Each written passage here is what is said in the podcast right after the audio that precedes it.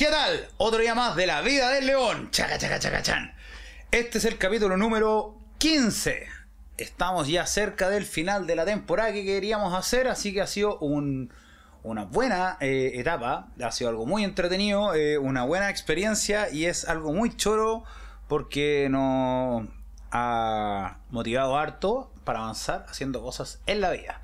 Ahora estamos grabando con una cámara nueva que compramos, que es muy bacán. Entonces, con esa cámara, eh, ahora vamos a poder exportar en mejor calidad, así que la calidad de video va a subir. Entonces, ya ahora tenemos mejor audio y mejor sonido, o sea, perdón, mejor video. Entonces, quiere decir que somos más, somos mejores que antes. Entonces, esto porque la idea de esto es siempre llegar al, eh, a la mejora constante. Entonces, ¿qué es lo que vamos a hablar hoy día? Hoy día vamos a hablar de un tema que está como en boga. De hecho, en Twitter, eh, hace como dos días pasó que una persona de la generación X, o tal vez un poco más antigua, para los que no sepan, la generación X es la generación de los años del año 80 para atrás. Después, como del 80 82 para adelante, son los millennials, hasta no me acuerdo qué año, y ahí empieza la generación Z, a la cual llaman la generación de cristal. Entonces, como esto es un tema de salud mental, vamos a hablar de salud mental relacionado a las generaciones. Entonces, hacia la rápida nos vamos a concentrar un poco en analizar, serían como cuatro generaciones o cinco.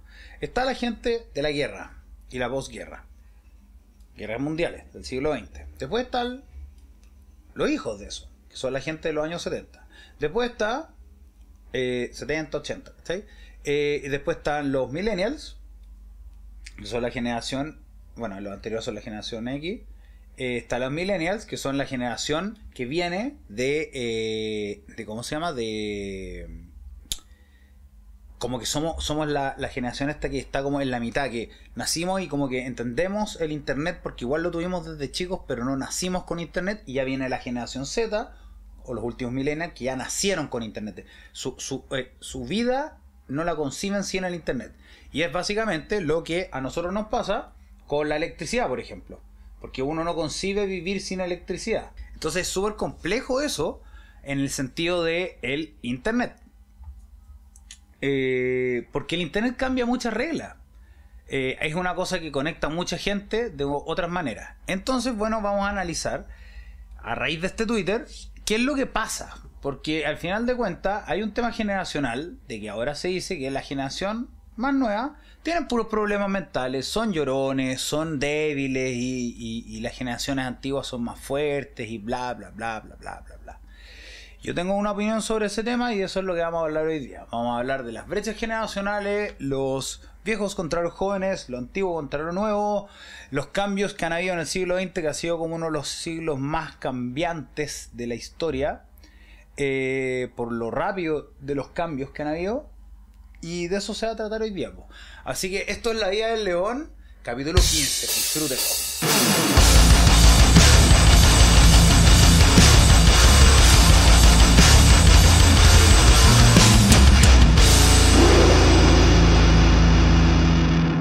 Estamos de vuelta para la parte donde siempre digo, si les gusta el capítulo, compártanlo, suscríbanse al canal, porfa comenten eh, a las notificaciones para ver cuando sacamos capítulos nuevos. Siempre son domingo a las 6 de la tarde en Chile. De ahí cuando terminemos la temporada vamos a ver si lo hacemos eh, en otro horario. Estamos pensando otro día, pero bueno, ahí tenemos que verlo. Pero cuando vamos a tomar eh, decisiones después de eso. Como digo, siempre voy a tratar de hacerla más corta, pero siempre me termino alargando. ¿Qué es lo otro? Suscríbete, comparte, notificaciones, comenta y eh, dale like al video. Todas esas cosas nos ayudan a subir los eh, en el algoritmo para aparecer a más gente y así podemos ayudar a más gente. Y bueno, si a alguien le interesa el tema de las llamadas de coaching, eh, es algo que estoy desarrollando. Y cuando lo tenga un poco más armado, lo, puedo, lo voy a comentar. bueno, también acuérdense que Estamos en las eh, plataformas ahora de audio como Spotify, Anchor FM, Apple y Google Podcasts, entre otras. Y ahí, bueno, pueden ser eh, donadores de y nos pueden ayudar también a financiar esto que es básicamente como nuestra pasión. El tema es que eh, dentro de eso estamos armando la idea de un Patreon, que ya lo tenemos casi listo, y ahí estamos inventando como los eh, goodies, las cositas, el, saborcito extra para la gente que pueda hacer mecena y que le interese y le llame la atención esto. Eh, eso, así que ahora comienza el capítulo. Bueno, estamos de vuelta. Y entonces vamos a hablar de este tema generacional, que es un tema complejo. ¿Por qué? Porque esto va más allá de la generación de ahora o de la generación de antes. Todo parte porque la gente de la generación X, que es como nacido en los años 70, por ejemplo, son gente que se cree muy fuerte porque dice que han aguantado muchas cosas. Ok, esa gente ha aguantado muchas cosas, ¿por qué? Porque el mundo era más difícil, estaban con guerra fría, etcétera, etcétera. Y después el mundo terminó la guerra fría y se volvió un mundo mucho más fácil, lleno de oportunidades, donde el esfuerzo es recompensado por ingresos tú puedes conseguir un trabajo muy bueno, hacer una carrera, ganar mucha plata, ser empresario, etcétera, etcétera, etcétera, etcétera. Te puedes comprar tu casa, puedes tener el sueño americano de los años 50, de que la casita con la cerca y los niños corriendo y jugando y qué sé yo. Ya. Ahora, para las generaciones de antes de eso, que son las generaciones de los 50, que son como los que venían de la posguerra, los de los 70 y los 80 son gente así, eran como degenerados, eran eh, perdedores. ¿Cómo podían tener esta vida desenfrenada de que fiesta y cuestiones y qué sé yo? Y bueno, y después también vino el conservadurismo de los años 80 también. Pero era como el rock, esta cosa rebelde, antisistema, en contra del mainstream, en contra de la guerra de Vietnam y qué sé yo. Entonces esta gente que tuvo guerras mundiales dice, nosotros tuvimos realmente problemas, entonces tú no podéis venir a alegar. Y alegaron. Pero después, ahora, ahora que ya son gente un poco más vieja, eh, tienen como este pensamiento de yo igual me tenía que guardar todas mis emociones, entonces no se podía hablar de que yo estaba deprimido o no, qué sé yo, y todo se lo, uno se lo tenía que aguantar porque se sentía culpable, porque los papás de nosotros habían vivido la época de la posguerra, o sea, tuvieron que sufrir la guerra mundial, que fue una cosa muy terrible. Entonces, dos guerras mundiales a veces. Bueno, no creo, la primera fue muy antes, entonces probablemente ya eran muy, muy viejos los papás. Pero en el fondo, el mundo pasó en el principio del siglo XX, hace ya más o menos 100 años, empezó una cosa, una época muy, muy, muy oscura. Entonces, esa gente, sí se podría decir que era muy fuerte entonces. Porque tuvieron que sobrevivir igual a una cosa que era muy difícil. Entonces ya, tú decís, la gente que viene después entonces eran más débiles. Pues, ¿Por qué tanto lloriqueo que el amor libre y que el pelo largo y que todas estas cosas sexuales, el amor libre y que, y que la feminidad y todo el cuento, la liberación femenina, todas esas cosas para esta otra gente que era más antigua y más conservadora, era pésimo. Y ahora pasa lo mismo, pero de otra manera. Ahora esta gente es papá. Es lo mismo que pasó con el rock. El rock ya no es popular porque envejeció. Porque es música de papás. Es música de padres. Los hijos quieren escuchar su propia música que los representa a ellos. En algún momento, en los años 90, el rock murió. Y queda como el metal y todas estas cosas, como que murieron. Ahora son un nicho underground en algún momento eran un fenómeno social, salían en la tele, era popular. Y había todo este tema de la rebeldía. Después no habían que rebelarse. Y por eso en los años 90 el rock se volvió una cosa como más depresiva. Porque al final de cuentas el mundo estaba todo feliz, pero la gente no estaba tan feliz. Y ahí es donde empezaron los problemas. Entonces, la misma gente que dice que era muy fuerte es la misma gente que después empezó a tener una generación después problemas. O sea, yo vengo de la generación del nu metal, Limp Bizkit, System of a Down, esas cosas. Y esa es una música, bueno, y el, y el, el grunge también, son músicas que son depresivas. O sea, o, o, o con angustia adolescente. Entonces se puede decir que ya a ese punto, el año 2000, donde todavía supuestamente la gente era fuerte, con el principio del Internet, eh, había más salud mental. Pero no es tan así porque hicieron un Woodstock, que supuestamente el Woodstock original había sido puro amor y paz y la cuestión y yo investigué un poco sobre el tema y no es tan así, o sea, al final hubo muchas cosas que pasaban que no se contaban, como que hubo abusos sexuales, por ejemplo, pero eso no se contaba porque como había amor libre, si tú estabas allá, las mujeres tenían que decir, ah, claro, pues yo sí, pero después dicen, puta, la verdad, en verdad no quería, pero no podía decir que no porque ya era hippie era parte del cuento está bien, está mal, bueno ya, ese es otro análisis, no quiero entrar a eso. Lo que hoy es que el mundo, que supuestamente ahora en los años 90, a finales de los 90, se hizo este Woodstock, quedó así, fue como una, un, una, un pandemonio. Quemaron cosas, explotaron unos camiones, fue una cuestión completamente al revés, como la energía al revés. Era pura rabia acumulada. Entonces tú me vas a decir que esa generación, que es la, digamos, mi generación de adolescentes, es una generación que tenía buena salud mental, o sea, ¿qué onda toda esa cantidad de rabia acumulada? La generación de los años 80 es la generación de las fiestas alocadas con cocaína. Los crack 80s. Donde la cocaína estaba como de moda. O sea, bueno, siempre ha estado. Siempre ha sido, pero ahí era como. Como, no sé, Scarface, esa película. Tony Montana, que es como casi que un héroe de todos los narcos. Si tú eres alguien de los años 50 y tú ves eso, sí, o sea, la juventud está perdida. Pero esos otros también eran buenos para el alcohol y para las pastillas psiquiátricas, porque esa es la otra cosa que quiero hablar. ¿Qué pasa? Empieza a seguir el, el mundo, empieza el Internet. La población del mundo aumenta. O sea, somos vamos de una manera exponencial, o sea, es una curva de crecimiento así. ¿Qué quiere decir? Que al principio del siglo XX habían como, ¿cuánto era? Como mil millones de personas, mil millones de personas, una cosa así en el mundo, y ahora hay 8 mil millones de personas. 8 mil millones de personas son las que hay en el mundo ahora. O sea, se multiplicó por 8 en 100 años. Tú puedes hablar todo lo que quieras del capitalismo, el comunismo, todas esas cosas. Tampoco voy a entrar en ese, asunto. Yo voy a una cosa más social, una cosa más como abstracta, que es la cantidad de gente que hay es tan más grande que el sistema que exista no va a poder ser capaz de aguantar esa, ese aumento tan rápido.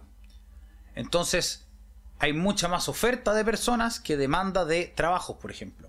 Entonces, ¿qué pasa? Los sueldos y los trabajos son cada vez más difíciles de conseguir. Pero las cosas han aumentado de precio. Entonces, esta gente que habla de que ahora era más fuerte, que el esfuerzo y que todo el cuento, es gente que le salía cuatro veces menos. Hace 20 años atrás salía cuatro veces menos comprar una casa que ahora. Más o menos en todo el mundo. O sea, bueno, no en todo el mundo, en ciertos países desarrollados, semi-desarrollados. La cosa es que, así como semi-globalmente, el, el, el, sueldo se ha aumentado desde hace como 20 años en un 20 o 30% y el costo de la, de la vida ha aumentado como 4 veces. Entonces es como, ¿qué pasa?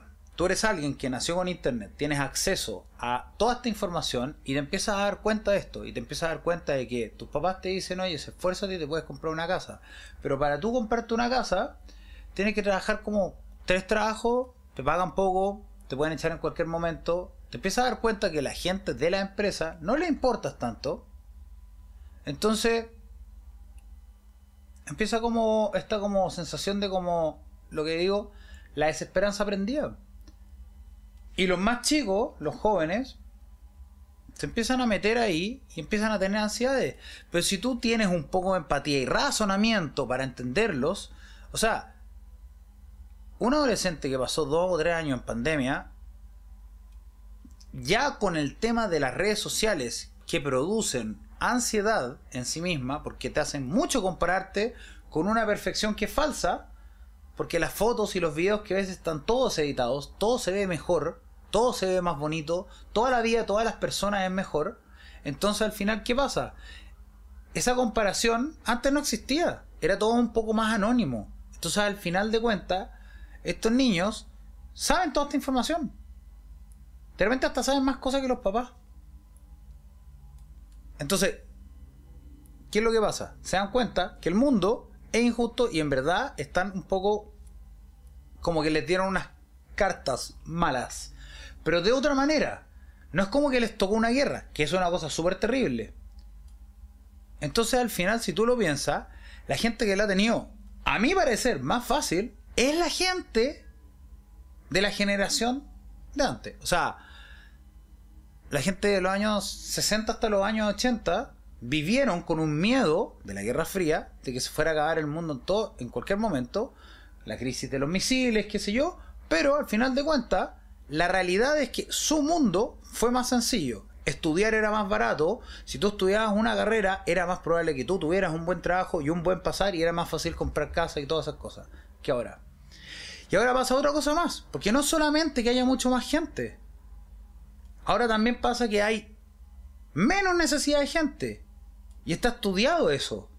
Hay un, hay un, un conferencista que se llama Noah Harari, que es un futurólogo, digamos, de estos que como que analizan cómo van a ir funcionando las cosas.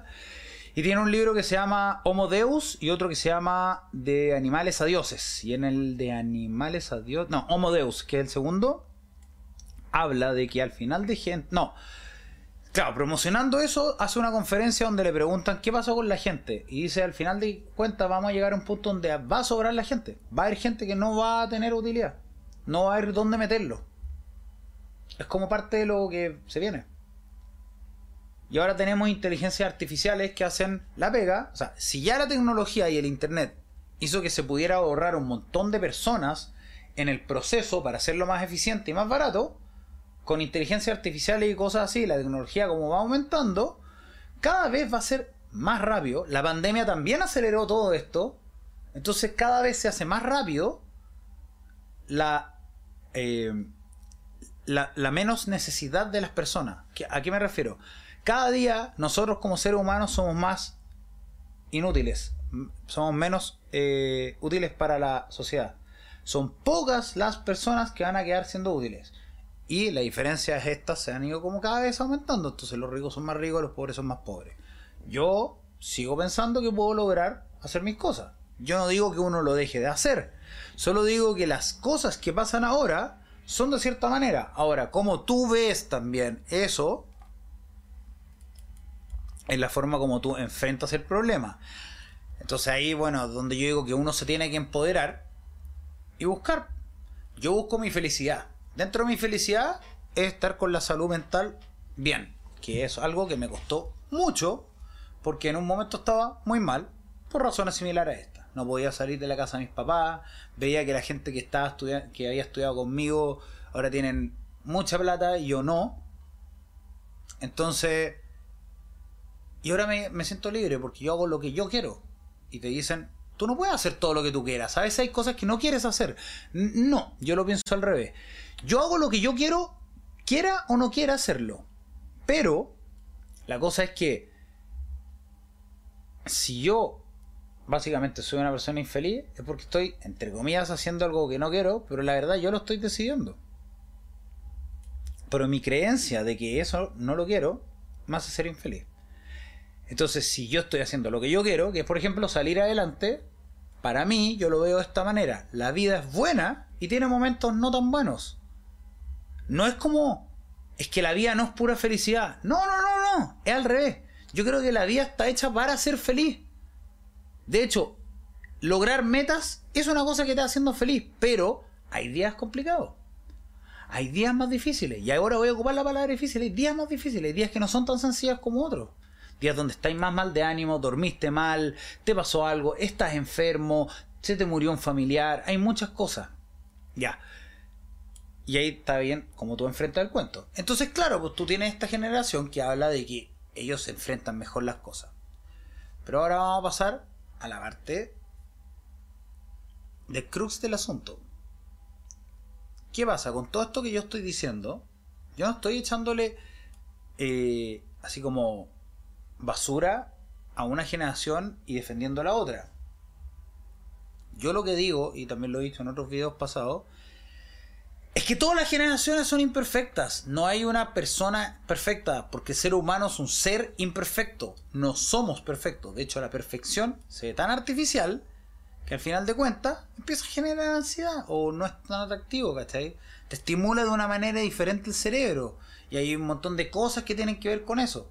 Y que los niños ahora están eh, afectos a ese tipo de estímulos que son muy artificiales. Entonces también tienen una cosa que esto, esta gente no la puede entender, no es capaz de entenderla.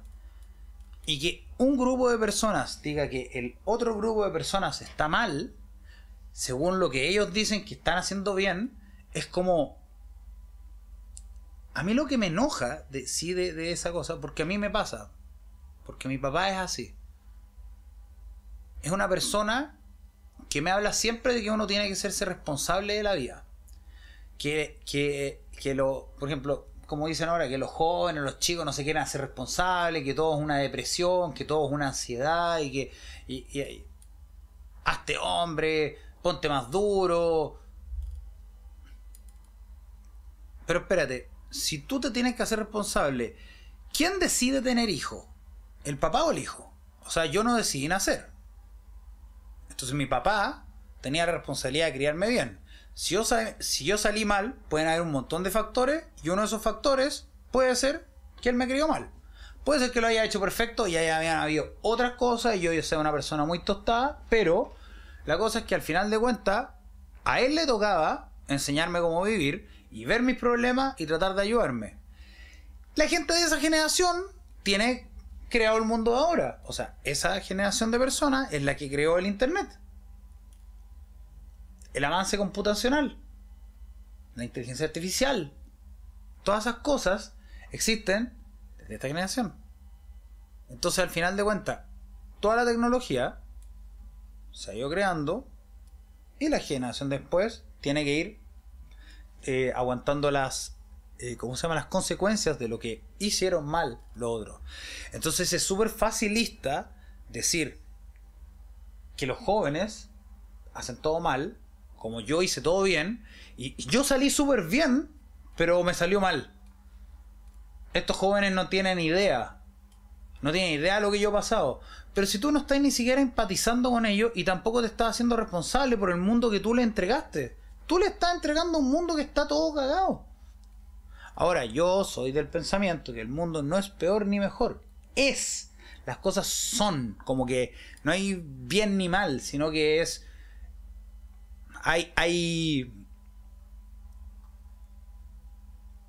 Hay. ¿Cómo se llama esta cosa? Hay. hay eh, situaciones. O sea, lo de la pandemia. Si tú me decís, es que ustedes la tuvieron fácil. Imagínate a los 15 años no puedes relacionarte con ni un amigo más que por internet, que ya estaba acostumbrado a ocuparlo, y te aíslas socialmente en la época donde más necesitas empezar a tener relaciones físicas. Yo salía de fiesta todos los fines de semana y conocía y me juntaba con mis amigos. Y, estos niños tuvieron dos años, de los 16 a los 18, donde cada año es muy importante, de los 12 a los 14. Son épocas donde hay mucho cambio, es físico el cambio. Es mental el cambio. Y lo tuvieron que hacer aislados. ¿Cómo no les va a generar ansiedad? Entonces es como un poco antiempático. ¿Me entiendes? Y ahora vamos a pasar a otra parte dentro de lo mismo. Aquí. Eh, yo tengo unas cosas donde voy a dar un par de datos. Eh, bueno, se dice que la generación deprimida, que es la, la ¿cómo se llama? La generación de ahora ocupa más antidepresivos, ¿ya? Eh, informa más ansiedad y tristeza. Pero vamos a ir un poquito para atrás. Aquí dice, en un concepto filosófico, la psicología existió hace miles de años en la antigua Grecia, Egipto, India, Persia y China. En 387 a.C., Platón sugirió que el cerebro es donde tienen lugar los procesos mentales y en 335 a.C., Aristóteles sugirió que era el corazón. Un médico musulmán llamado Avicena en el año 980 después de Cristo estudió, trató la epilepsia, las pesadillas y la mala memoria. Y empezaron a tener hospitales que trataron las primeras afecciones psiquiátricas. Después, en 1774, Franz Mesmer propuso la hipnosis.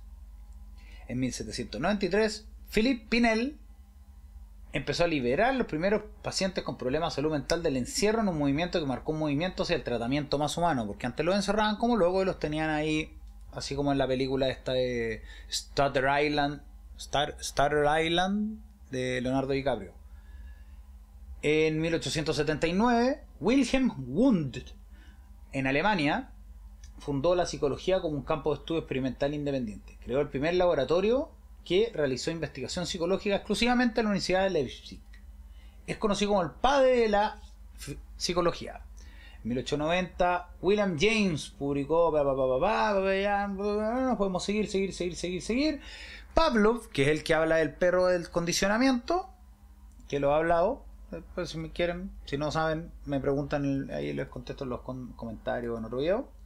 Eh, fue, lo hizo entre 1849 y 1936 que él vivió y austriaco Sigmund Freud que vivió entre 1853 1856 y 1939 entre, entregó el psicoanálisis al mundo entonces ¿para qué hice toda esa parte? que es fome es latera, es como. Es, aburrido. Son datos. ¿Quién quiere leer datos? Es más entretenido escuchar a Alessandro hablar tonteras todo el rato. Pero la cosa es que. Eh, lo digo porque. los problemas mentales siempre han existido. El entendimiento de la mente ha sido cada vez mayor. Y con el aumento de la tecnología y estudios y cosas y esto y esto y esto, se ha avanzado más en el tema de entender la neurona, el sistema de recompensa, cómo funcionan las conexiones neuronales, cómo se empieza a entender la realidad en base a la cognición, etcétera, etcétera, etcétera, etcétera. Y miles de cosas que, por ejemplo, los papás de uno no tienen. En la generación de mi papá, las personas creían que las neuronas no se recuperaban y tú perdías neuronas y te volvías más tonto. Y eso está demostrado ya que no es así. Las neuronas se recuperan. De hecho, tú puedes mantener tu masa gris, que es el tamaño del cerebro, si te dedicas a aprender toda la vida. Y si tú dejas de aprender, porque dices yo soy así, te vas volviendo así. Y es más fácil que desarrolles demencia senil y estos problemas cuando eres más viejo. Entonces, ¿qué es lo que pasa? Eh, si la psiquiatría y la psicología existen desde hace 150, casi 200 años atrás. Por lo menos. Si desde 1770 ya existen nociones ya relativamente modernas del tema, entonces, ¿cómo puede ser que esta generación sea perfecta y sea sobre sea capaz de sobrepasar todas las cosas y sea tan fuerte? O sea, no existe la posibilidad de que tengan no sé cuántos problemas psicológicos pero no lo admitían y los tienen tan encerrados en su psique que se los transmitieron también a su hijo. Miedos, traumas, etcétera, etcétera, esas cosas se van traspasando. Y los papás de ellos también. Mi abuelo tenía un problema grave de depresión, pero él jamás habría ido a un psicólogo, porque el psicólogo es para los locos. Y, ¿cómo se llama? El, la, la, generación de mi papá tampoco, la generación de los 80 tampoco, no van. Es muy poca la gente que admite haber ido en algún momento porque ya está, se sentía muy mal. La gente no podía demostrar las cosas, que no es lo mismo que ser más fuerte. De hecho, un acto de fortaleza y de responsabilidad con uno mismo es decir, yo tengo ansiedad, yo tengo depresión, estoy mal. Entonces necesito esta ayuda, porque esta persona me está ayudando a estar mejor. Yo lo sé porque yo antes pensaba que los psicólogos no me podían enseñar nada y mi vida es mucho mejor ahora que he aprendido mucho psicología. Y he tenido terapia. Y he ido uno por uno, pasos, pasos, a pasos, pasos. No estoy perfecto, me faltan cosas, todavía estoy solucionando ciertos asuntos, pero mi vida está mejor. Ya no tengo como miles de cosas que me hacían autosabotearme constantemente. Entonces, no es tan real eso. Los problemas psiquiátricos existen hace mucho tiempo. Psicológicos, porque en verdad es psicología. La psiquiatría básicamente es ocupar medicamentos que estabilizan ciertas cosas dentro del cerebro para que los síntomas psicológicos, como la pena o la falta de placer, etcétera, etcétera, sean menos notorios. Pero no te solucionan ningún problema. Entonces, hay ahí mi, mi, mi no amor por los psiquiatras. Em, un psiquiatra te puede tener, yo encuentro que es antiético que tengan litio. Yo creo que el litio debería ser ilegal. Debería buscarse una manera alternativa de tratar lo que se llama bipolaridad. Y debería existir un grupo de personas que estuviera de una manera alternativa, así como asuntos internos de la policía, que son como los que investigan a la policía para ver a los que son, eh, ¿cómo se llama? Eh, a, los que son corruptos y están haciendo cosas mal, deberían hacerle eso a los mismos psiquiatras y a los mismos psicólogos. Porque hay gente que tiene el dominio, como tienen el, poder sobre. Yo te puedo decir si tú estás loco o no. Claro, la gente te cree. Si te dicen que eres bipolar, tú eres bipolar. Y tú te lo crees para siempre. Y te tienen con para siempre. Y el litio. Litio te mata. Litio te mata los riñones. La mayoría de los remedios psiquiátricos funcionan en como un 30% de las personas.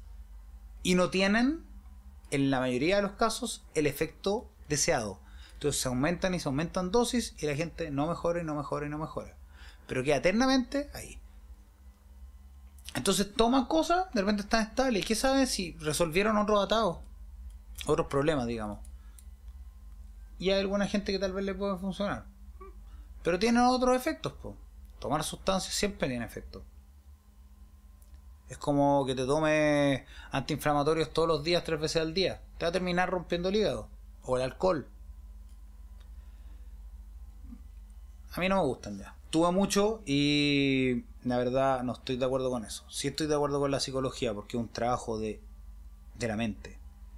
Y sí estoy de acuerdo con que los jóvenes ahora sean capaces de hablar de que tienen esto. Porque al final es una, es una demostración más de fortaleza. Porque antes era claro, tú eras muy rudo si no demostráis debilidad. Pero ¿qué pasa si tú no demuestras nada de debilidad? Y después te pasan cosas, ¿Cuánta gente no se suicidaba? ¿Cuánta gente no tenía problemas en la casa? ¿Cuántas mujeres no la golpeaban los maridos que tenían problemas de alcoholismo? ¿Cuántas mujeres alcohólicas no dejaban así? O sea, de hecho, como había psiquiatría, a las mujeres a veces las trataban con pastillas y se volvían adictas a las pastillas. En los 50, 60 había una, una... O sea, como que, por ejemplo, el, todos los ansiolíticos ahora se están dando cuenta que tienen muchos efectos adversos. Entonces lo están empezando a retirar porque saben que son medio adictivos, pero en un momento era como toma, toma, toma, y los doctores siguen haciendo eso. Entonces al final de cuentas es lo que pasa es como... Ahora no hay vergüenza. Se entiende. Leen. Pero el problema también está en que al leer y saber mucho de estas cosas y entender más de, esto, también entra el punto donde como que se meten también en un subgrupo. Yo tengo esto, yo me identifico con esta enfermedad. Entonces tengo este problema. Y hay muchos que tampoco tratan de como resolverlo, sino que como dicen ya tengo que vivir con esta carga. Es donde está la parte negativa de la psicología o de la psiquiatría. La psiquiatría es la que te dice tienes déficit atencional, tienes bipolaridad, tienes esto, te categorizan en una cosa. Y al categorizarte, te limitan, ya te limitaron tu existencia. Tú no ves que pueden existir otras opciones. Yo como digo, yo prefiero lucharla eternamente. Hasta el día que me muera voy a luchar con mi mente hasta que le gane. Porque eso, eso es fuerza para mí. Yo no encuentro fuerte una persona que se aguanta todo Porque en verdad después se les cae el pelo, les da cáncer, eh, tienen problemas al corazón, comen en exceso, toman en exceso, hay un montón de, hay un montón de gente, todos estos ochenteros que, pues, bueno, trabajan jalando. En los años 50 la gente tomaba trago y ahora tenéis muchos que fuman marihuana porque ahora está de moda eh, fumar marihuana en cualquier momento porque te echáis gotitas para los ojos y no, nadie se da cuenta. Entonces yo sueno ahora como un predicador de, de la moral y las buenas costumbres y nada que ver, es como al revés. Yo creo en la libertad. Si a ti te funciona algo para que tú estés bien, bacán. Si tú tienes una vida normal, bien. Si eres una persona positiva y optimista, bien. Da lo mismo la generación de la cual vengas. Da lo mismo. No juzgues a la otra persona. Yo soy cero, cero, cero religioso. O sea, no me gusta la religión. En general. Pero antes era así como, no, es que todo lo que digan está mal. Ahora yo soy del pensamiento que digo, ok, si tú lees la Biblia, igual hay cosas que hacen sentido. Pueden ser todas de mentira, pueden ser todas irreales, o pueden ser todas de verdad. Tampoco tengo la... Así como hombre de ciencia que soy, no te puedo asegurar tampoco que no existe Dios. Porque en el fondo no tengo no tengo la manera, porque al final si existe y en verdad creó todo, realmente lo crea de una manera que puede confundir eternamente a los científicos que dicen no existe. Entonces, es como, filosóficamente es como que se tendría que decir que soy como un agnóstico, pero ya me estoy limitando de nuevo. Entonces, como me gusta el tema de la libertad, al final digo, hay una parte donde dicen que tire la primera piedra la persona que esté libre de pecado. Entonces, yo creo que ya todo el mundo la conoce, me da lata explicarla toda, porque me da lata hablar de la Biblia. La cosa es que eh, es no juzgue al resto, y básicamente todo el mundo juzga al resto, pero ya soy idealista mío de pensar que la gente no va a juzgar a las otras personas, pero no juzgues al resto si que tú no eres una persona perfecta. Pero aparte de eso, existe esto de que las generaciones más viejas creen que tienen la razón y las más jóvenes no. Y esta generación Z van a crecer, van a aprender y van a lidiar con el mundo de una cierta manera. Y van a tener hijos. Y cuando tengan hijos, se van a dar cuenta que no es tan sencillo. No es sencillo criar una persona. Es traer una persona al mundo a la cual tú le tienes que enseñar a entender el mundo. Tú tienes que llegar y decirle, ¿sabes qué? El mundo es así, las cosas son de esta manera. Yo te pongo igual mi punto de vista. Yo creo que tú seas la mejor forma. O sea, hay mucho de muchos papás que proyectan todas sus frustraciones en su hijo. Yo quiero que tú seas popular porque yo no fui popular. Como que yo tú sufrí mucho bullying. Entonces, y, y me reventé mucho. Entonces quiero que mi hijo sea sano y no salga ni una fiesta, y pero que sea popular. Entonces cuando tenga hijo, ¿qué voy a hacer eso o no? No lo sé, no soy papá. Entonces vuelvo a lo mismo, no puedo ser tan soberbio para decir cómo se crían a los hijos. Lo que sí puedo decir es que al final de cuentas, todas las generaciones, y ese es el resumen de lo que voy a hablar, todas las generaciones siempre creen que están mejor que la generación que viene. Pero al mismo tiempo, las generaciones que vienen antes son las que crearon el mundo y las condiciones en las que viven los más jóvenes. Entonces, los responsables de que ellos salgan de esta manera no son ellos, son ellos. O sea, es como este tema de las cadenas. Por ejemplo, el papá ausente que tenía mala relación con el hijo hace que el hijo se convierta en un papá ausente que tiene más relación con el hijo que hasta que uno corta la cadena la mamá controladora que siempre tira para abajo a la hija por ejemplo como por hacerle bien. En su cabeza y eso hace que esta otra hija crezca y em-, empieza a repetir el ciclo. La gente con sensación de abandono y con papás que no, papás ahí me refiero hombres y mujeres, o sea, padre y madre, que no les validaron mucho tal vez las cosas, eh, tienden a ser inseguros y son infelices aunque sean muy exitosos.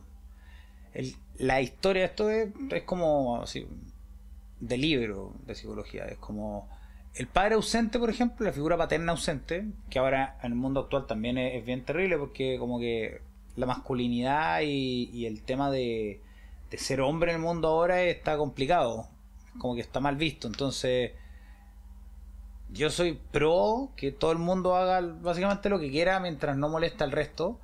Pero claro, pues al final de cuentas, si tú no tienes una fuerte eh, figura paterna, y fuerte no me refiero a alguien como inmortal.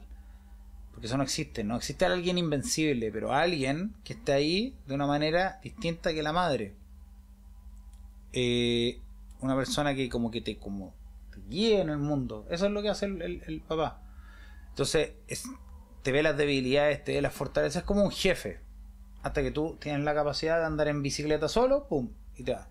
Entonces, muchos hijos de padres que son, por ejemplo, exitosos, tienen este como hecho de que los papás nunca están contentos con nada de lo que ellos hacen. Entonces tienden a ser sobre eh, los overachievers, o sea, sobre logradores de metas, o underachievers, que al final básicamente son como no hacen nada se dedican a jugar y fiesta y qué sé yo. Yo estoy dentro, dentro de la segunda categoría y conozco gente que entra dentro de la primera categoría. Y al final de cuentas no fui feliz por mucho tiempo por lo mismo. Porque al final de cuentas lo que pasaba era que, claro, daba lo mismo lo que yo hiciera, nunca es suficiente, porque si lo hago bien, no hay premio.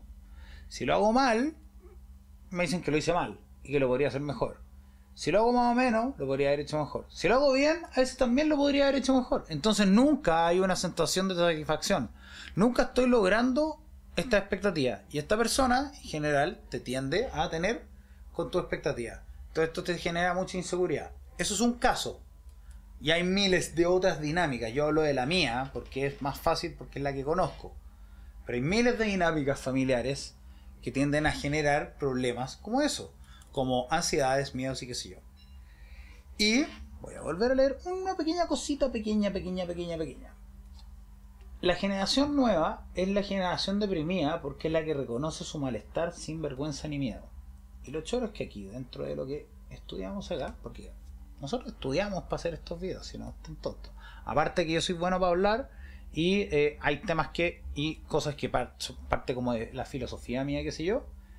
Eh, por ejemplo, aquí dice, son unos ejemplos de gente encontrar en la calle que entrevistan y les preguntan sobre salud mental. Entonces una mamá y una hija están tomando una cerveza, la mamá tiene 60, la, hija tiene como 30.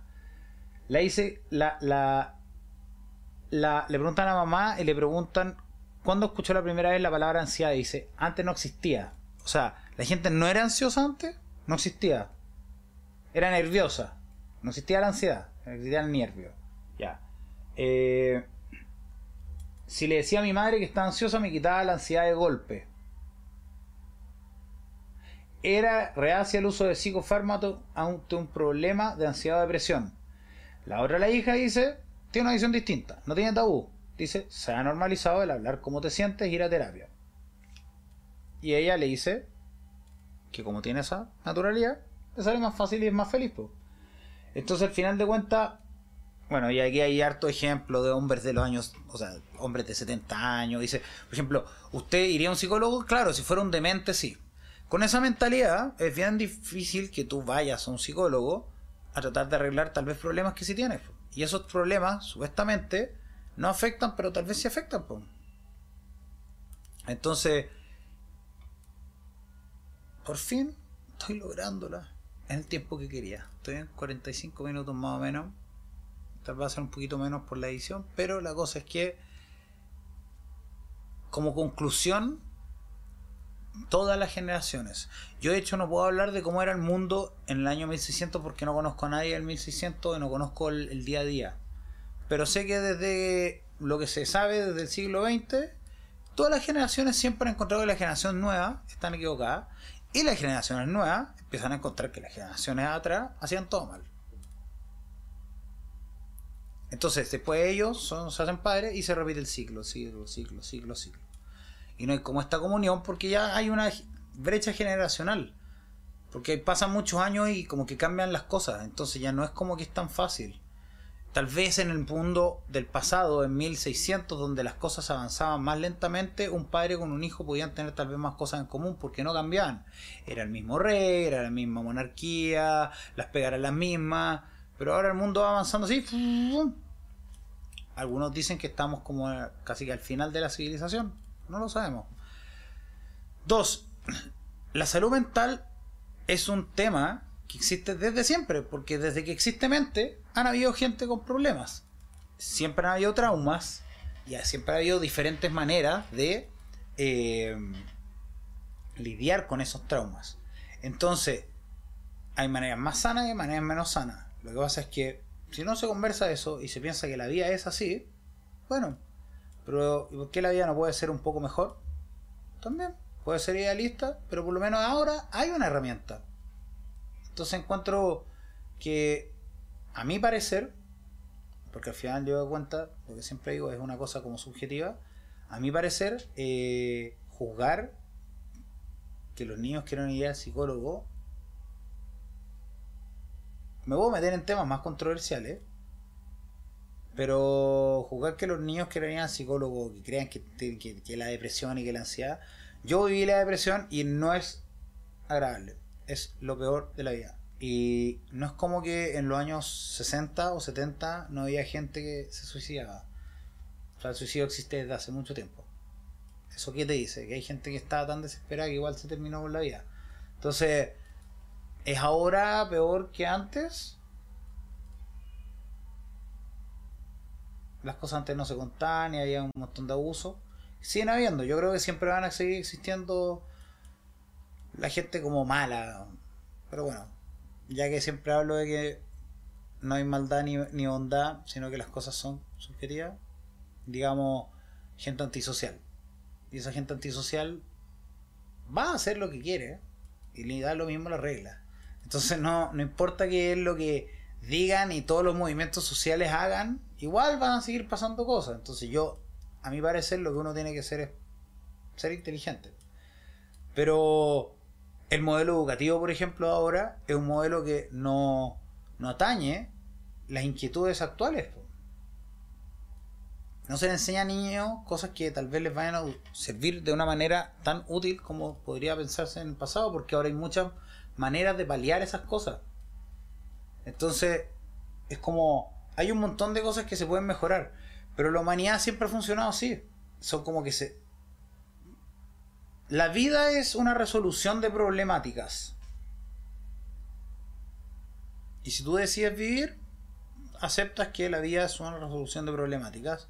Y ahí ves cómo enfocar tu vida en que estos problemas tú los hagas de una manera, o sea, los recibas de una manera positiva en vez de una manera negativa.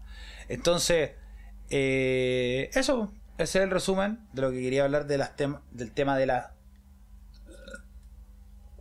diferencias generacionales. Las generaciones pasadas no eran más fuertes, las generaciones de ahora no son más débiles, son. Todos tienen sus problemas, no hay que juzgar. Y yo abogo por la salud mental, por eso hago esto, porque yo estuve muy mal. Yo también tuve eso, o sea, de, la generación de, no, que tú vayas a decir que débil, que hay que ser hombre, que, que no, no a mostrar debilidad. Todavía tengo un poco de esas cosas.